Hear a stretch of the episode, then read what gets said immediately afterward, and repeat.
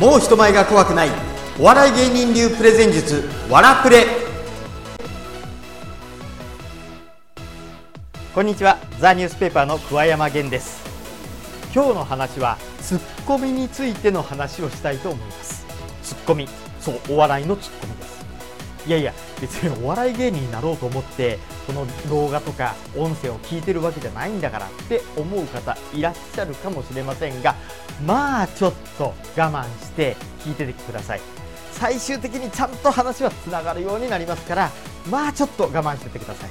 僕がザ・ニュースペーパーに入ったのが2003年だったんですね。で最初は見習いから入ってそのうち正式メンバーとして認めてもらったんですけれども正式メンバーになった時にコントの練習とか稽古をしていてよく先輩に言われたのが「お前それツッコミになってねえよ」っていうのはよく言われたんですよ。意味がわからなくてツッコミになってねえよの意味がわからなかったんですね。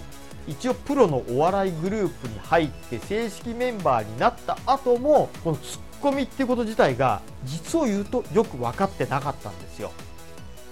で皆さんツッコミって分かります？ツッコミって言葉は知ってますよね。でどういう状態がツッコミかっていうのもなんとなくはイメージできますよね。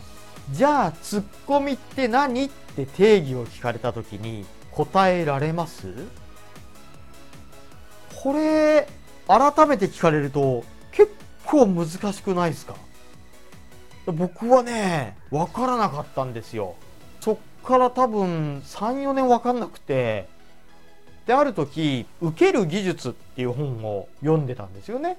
プロの舞台に立ちながら一応周りからはプロのお笑い芸人って言われながら受ける技術をこう読んでるわけですよ。新幹線とかでね移動中に。もう周りの先輩とかからめっちゃ笑われましたけどそこに書いてあったんです。ツッコミっていうことが。皆さんが説明できなかったとしてもなんとなくイメージしていたものって多分当時僕がイメージしていたものとあんまり違わないと思うんですよ。それは何かっていうと間違いを正すとか、えー、修正する訂正する。お前違うよ。なんとかだろう。みたいに言う。あとは、えー、関西風に言うとどつくとかね。そういうようなことを突っコミとしてイメージされてると思うんですね。で僕もこういうのがイメージが強かったんですよ。多分相撲の突っ張りとかとどっかにこう突っ込むっていう言葉からやっぱ頭をはたくとかそうじゃねえだろみたいな裏剣みたいな感じでこう行くっていうのをやっぱり突っ込みだと思ってたんですよね。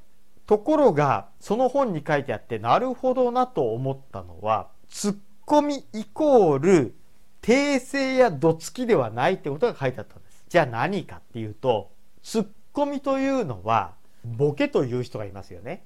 このボケという人が何かおかしなことを言った。それを訂正するわけではなくて、お客さんがスルッとスルーして見逃しそうなところを、いや、皆さん気づいてないかもしれませんけど、普通だったらこう思うところをこの人こんな勘違いをしてこういう風なことを言ったんですよ。これってちょっとおかしくないですかっていう風に面白さを解説して渡してあげるっていう役割だってことに気づいたんですよ。どう書いてあったか正確には覚えてないんですけど似たようなニュアンスのことが書いてあったはずです。要はこの人の面白さを説明してあげる。これがツッコミだって言われるんですよ。この人の面白さを解説してあげる。これがツッコミだと書いてあったんですね。これはね、なるほど、と思って。あ、だから訂正してるだけの時には先輩が、それはツッコミになってねえよ。この人の面白さを増幅させてないよ。この人の面白さを伝わりやすくしてないよっていうことだったのか、そのダメ出しだったのかってことに、うん、だいぶ後になってから気がついたんですよね。で、ここまで我慢して聞いてくださった皆様、こっからスピーチとかプレゼンの話に戻ります。ってことは、このツッコミマインドっていうのをどこかに持っておくと、これ、スピーチやプレゼンや人前で話すときにとっても役に立つと思うんですよ。どういうことかっていうと、例えば、みんなが分かりにくいことっていうのを、いやいや、これね、分かりにくい、難しいと思ってるかもしれないけど、違うんだよ。実はこんな面白いところがあったんだよっていう面白さを増幅してみんなに伝えてあげること。これってプレゼンじゃないですか？これってスピーチじゃないですか？自分が思っていることを言う。もちろんこれもそうです。でも自分が思ってることを自分で突っ込み、要は増幅させて、ポイントを分からせてあげて伝える。あるいは誰かが言ったことでみんなが見過ごしそうなことをピックアップして増幅して伝えてあげる。っていうのがスピーチやプレゼンだと思うんですよね。例えばそうですね、うん、企業のプレゼンで言えば商品の良さ。みんな、なんか、あ今まで出てんのとあんま変わんねえ商品じゃん。いやいや、違うんですよ。今回のこのエアコンは、電力や涼しさは一緒なんですけれども、有害なプラスチックを使っていないので、環境にめっちゃ優しいんです。マイクロプラスチックにもならないんです。バイオプラスチックを使っているので、海洋汚染とかにもめっちゃ優しいんです。これって今話題の SDGs にも合致している商品なんですよ。こういうのって今若者めちゃめちゃ興味があるんですよ。みたいなことを今までと違うんですよっていうことを説明してあげる。これがプレゼンですよね。要はツッコミマインドなんですよ。あとは学校の授業で言うと、歴史とかね、何年に何があった？1600年に関ヶ原の戦いがあった。みたいなね。はあ、みたいな。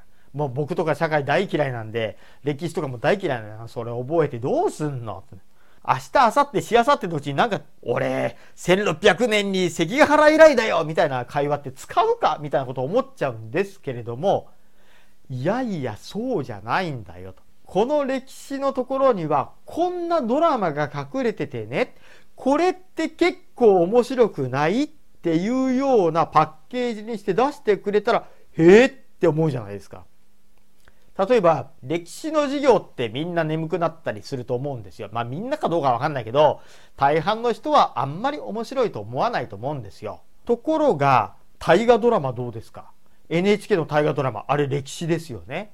歴史の教科書で言うと5分ぐらいで駆け抜けてしまうところかもしれないけどそれを1年かけてドラマ仕立てで見せてくれるそうするといろんな人間模様が見えてきたりとかもしかしたらこうだったんじゃないのっていう仮説が見えてきたりとか結構面白かったりして視聴率もかなりいいですよね。そういうようなみんなが見過ごしそうなところをあえてピックアップしてみんなにお伝えする渡すこれがいいと思うんですよ。例えば、まあまあ、えー、数学で言うと、数式の便利さとかね。これを暗記しなきゃいけないんだよ、じゃなくて、この公式ができる前はめちゃめちゃ大変だったんだと。ところが、この公式ができてから、ほら、2時間かかってたものが13秒で解けるようになったとかね。そういうような話とか、あとは、そうですね、このノウハウがどう役に立つかっていうようなセミナーとかで話するときにはそういうような話とかでもいいんじゃないですか。うーん、まあ、パッと例が思いつかないですけど、そうですね、じゃあ、うん、あ、心理学用語でザイガニック効果っていうのがあるんですよ。人は不完全なものは完全にしたいって思う心理状態なんですね。ってこれだけ聞いたら、はあ、そうですか。もう多分10秒後には忘れてると思うんですけど、何ニックでしたっけ？みたいな話になるじゃないですか。ところが、このザイガニック効果っていうのは、不完全なものは気持ち悪いんでずっと頭に残って完全にしたいっていう心理が働くんです。じゃあこれどういう時に役に立つかっていうと、例えばそうですね、仕事。ああ、これ気が乗らないんだよな。じゃあとりあえず今日はここまでにしとこうかなっ言った時に次にその仕事に取り掛かったりするのがすごく面倒くさく感じる時あるじゃないですか。そういう時には2ページきっちりで終わらせるんじゃなくて2ページと1行とか2行で終わらせとくと自分の中で未消化なんですげえ気持ち悪くて残ってるんです。あれ早く片付けちゃいたいなと思ってそういうところを応用すると仕事に取り掛かりやすくなる。嫌な仕事先延ばししにくくなる。みたいな効果があるんですよ。みたいな。要は分かりやすくスルーしそうなところをツッコミマインドで拾ってきてあげて渡してあげる。このツッコミマインドっていうのを持っておくだけでとっても解説っぽくならずに分かりやすくお伝えすることができるんじゃないかなと思っております。今日の話はお笑いのツッコミというのは訂正したりどついたりすることではない。間違いを正したりすることではなくてみんながスルーしそうな面白さをピックアップして増幅してお伝えするということ。これはスピーチに使えばみんながスルーしがちなところ。いやいやいやちょっと待ってよ。ここ本当面白いんだよって伝える技術につながるという話をしました。今日の話はここまでです。また次に違う話題でお話ししましょう。今日はどうもありがとうございました。